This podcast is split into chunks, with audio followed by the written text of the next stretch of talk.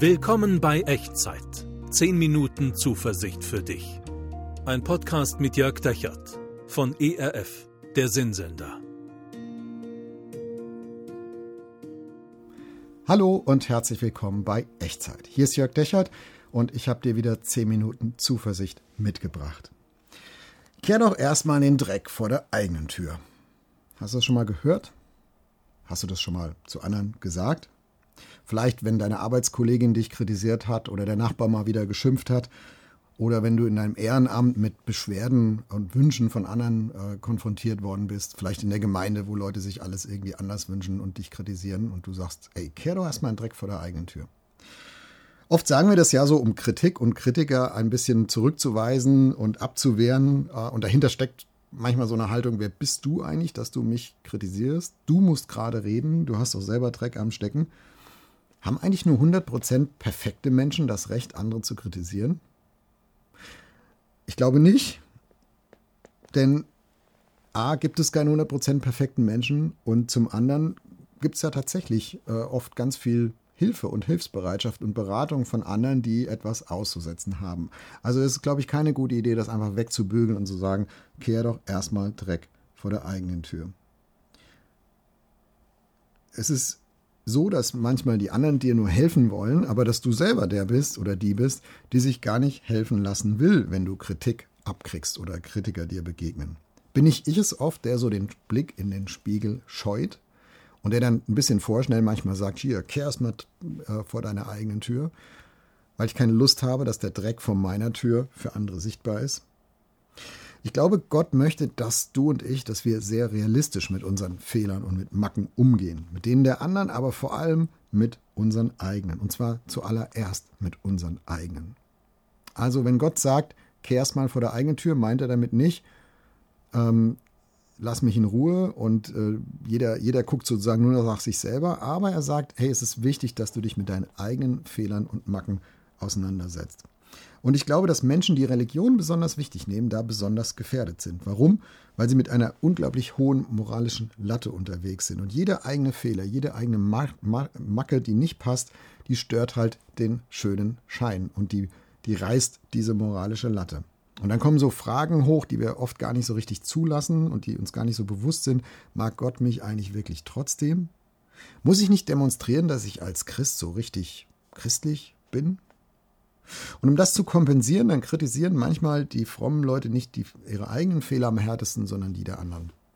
Und äh, ich glaube nicht, dass Jesus das gut findet. Ähm, und das ist jetzt nicht nur eine Vermutung von mir, sondern das werden wir auch in der heutigen Echtzeitfolge mal ein bisschen zusammen angucken in der Bergpredigt. Und Jesu Botschaft ist eigentlich ganz klar, wenn du, wenn du immer nur die Fehler der anderen kritisierst, dann hilfst du damit eigentlich niemandem. Du hilfst den anderen nicht, du hilfst dir selber nicht und Gott hilfst du damit auch nicht.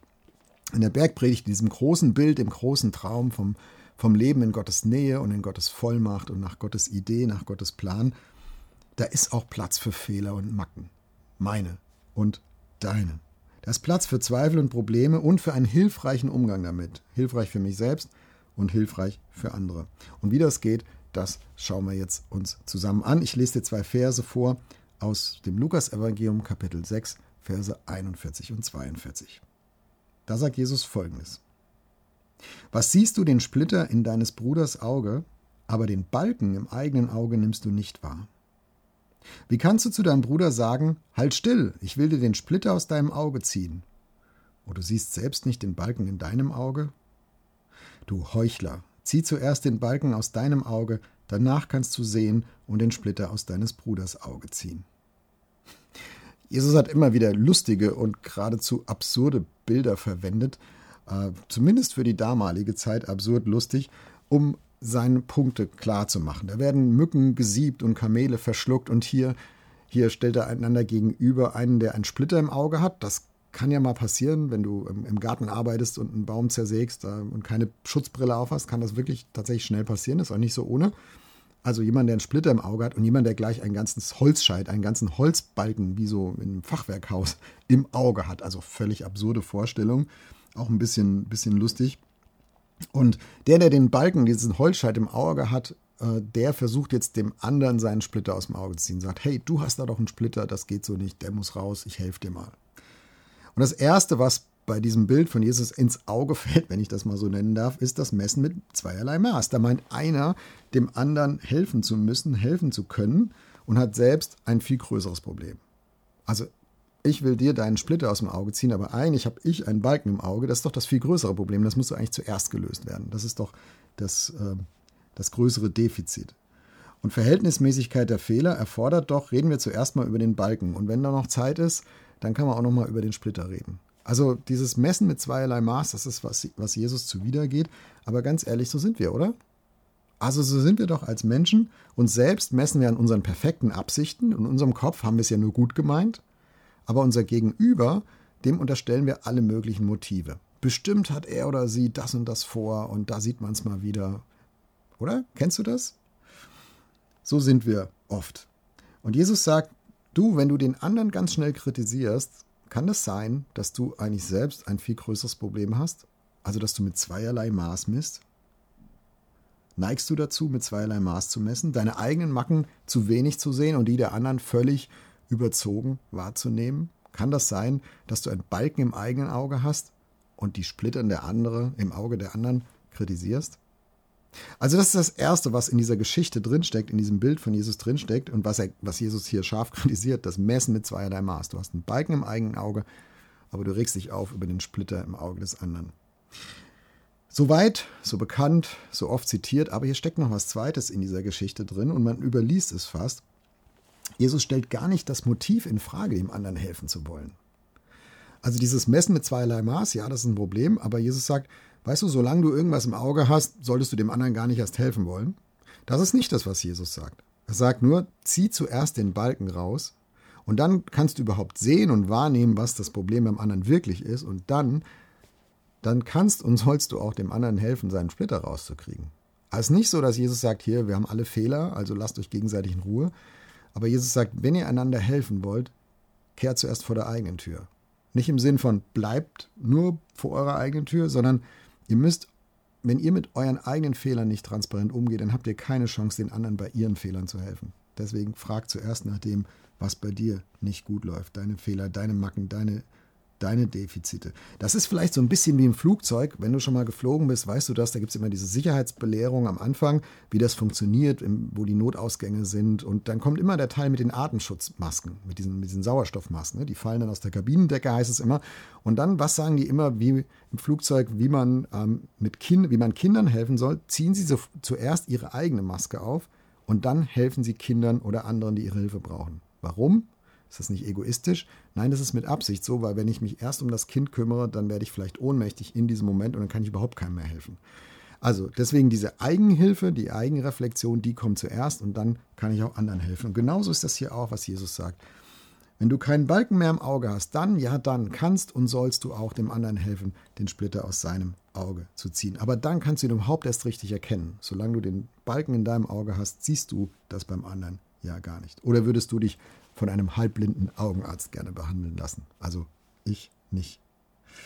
Also verstehst du, es geht nicht darum, dass nur moralisch einwandfreie Menschen anderen helfen könnten oder dürften. Moralisch einwandfreie Menschen gibt es nicht. Also ich kenne zumindest niemanden, mich selbst eingeschlossen. Und Jesus weiß das auch. Es geht darum, dass Menschen umso besser anderen helfen können, je reflektierter und ehrlicher sie mit ihren eigenen Fehlern und Macken auch umgehen. Und wenn ich das nicht tue, dann kann ich auch die Fehler der anderen nicht richtig sehen, nicht richtig einschätzen, nicht richtig bewerten. Dann habe ich auch keine Chance für den anderen wirklich hilfreich zu sein. Die Leute, die sich mit ihrer eigenen Gebrochenheit auseinandergesetzt haben, sind oft die, die am gnädigsten und am hilfreichsten auch mit der Gebrochenheit im Leben anderer umgehen können. Oder? Bestimmt kennst du so Menschen, die schon so viel durchhaben, die auch vielleicht so viel Zerbruch schon erlebt haben. Das sind oft die, die wirklich weise sein können mit dem Zerbruch im Leben anderer Menschen. Deswegen schätzt Gott Demut. Demut, die eine realistische Haltung ist gegenüber den eigenen Macken und Fehlern und die der anderen. Demut, die erst fähig macht, den anderen zu helfen. Echt. Nicht aufgrund von, von irgendwelchen Glaubensvorstellungen, die eigentlich nur Ideologie sind, sondern aus dem echten Leben heraus. Das ist die Hilfe und die Haltung, die Gott gerne allen Menschen zukommen lassen will, auch dir. Und das ist die Hilfe und die Haltung, die Gott auch durch dich anderen zukommen lassen will. Aber die Voraussetzung ist, den Balken im eigenen Auge zuerst sehen und entfernen und dann kannst du auch anderen mit ihrem Splitter helfen. Und Jesus lädt dich ein, das so zu tun. Und Jesus selbst tritt auch nicht arrogant auf oder besserwisserisch oder verurteilend, obwohl er keinen Balken im Auge hat. Aber du und ich, wie viel mehr haben wir das nötig und wie viel mehr passt es nicht zu uns, arrogant und besserwisserisch und verurteilend zu sein? Denn du und ich, wir haben einen Balken im Auge. Und die gute Nachricht ist, das ist für Jesus gar kein Weltuntergang. Er schaut mit uns hin und er will uns helfen, den rauszuziehen, damit wir auch anderen helfen können. Wenn du magst, lass uns auch dafür beten. Lass uns beten für diese Selbsterkenntnis und lass uns beten, dass wir anderen gegenüber hilfreich sein können, du und ich. Und wie immer bei Echtzeit, kling dich einfach gedanklich ein in die Worte, die du mich sagen hörst und mach so zu deinem Gebet. Wir beten. Gott, wenn mir Menschen arrogant begegnen und besserwisserisch und überheblich und meinen, bei ihnen wäre alles in Ordnung und bei mir nicht, dann lehnt sich in mir alles dagegen auf dann würde ich am liebsten immer sagen, kehr doch erstmal vor der eigenen Tür. Und wenn ich ehrlich in mein eigenes Herz reinschaue, dann sieht es da genauso aus. Dann fällt es mir auch immer leichter, die Macken und die Fehler bei anderen zu sehen als bei mir selbst. Aber du lässt nicht locker. Und du, du lässt mich nicht so, wie ich bin, sondern du willst mich weiterbringen, du willst mich vorwärts bringen, du willst mir beibringen, richtig und weise und, und ehrlich mit meinen Fehlern umzugehen, damit ich anderen helfen kann, richtig und weise und ehrlich mit ihren Fehlern umzugehen. Und zu beidem brauche ich deine Hilfe. Ich bitte dich, dass du mir zeigst und beibringst, ich wirklich bin und wie ich mit meinen Problemen und meinen Fehlern und meinen Zweifeln ehrlich umgehen kann. Und ich bitte dich, dass du mich mutig und barmherzig machst und demütig anderen auch hilfreich zu begegnen. Nicht von oben runter, nicht als wäre ich jemand Besseres, sondern aus dem heraus, was ich mit dir erlebt habe, dass ich da auch anderen hilfreich begegnen kann. Dazu hilf mir bitte diese Woche. Amen. Wenn du magst, schreib mir gerne. Ist ein bisschen heißes Eisen, aber deine Frage an dich. Also mich würde es interessieren, wie hast du jetzt gebetet? Was verändert sich da vielleicht auch, wenn du es mir schreiben willst, unten in die Kommentare oder per E-Mail an echtzeit.erf.de. Ich würde mich freuen, von dir zu hören. Und ich möchte das gerne als Ermutigung mitgeben in die nächste Zeit, in die nächste Woche. Gott schätzt deine Demut. Und solange du ehrlich in den Spiegel schaust, kannst du auch anderen eine echte Hilfe sein und werden. Und dazu segne dich Gott. Der Herr segne dich und behüte dich. Der Herr lasse sein Angesicht leuchten über dir und sei dir gnädig. Der Herr erhebe sein Angesicht auf dich und schenke und bewahre dir seinen Frieden. Amen. Das war Echtzeit. Zehn Minuten Zuversicht für dich. Ein Podcast mit Jörg Dechert von ERF, der Sinnsender.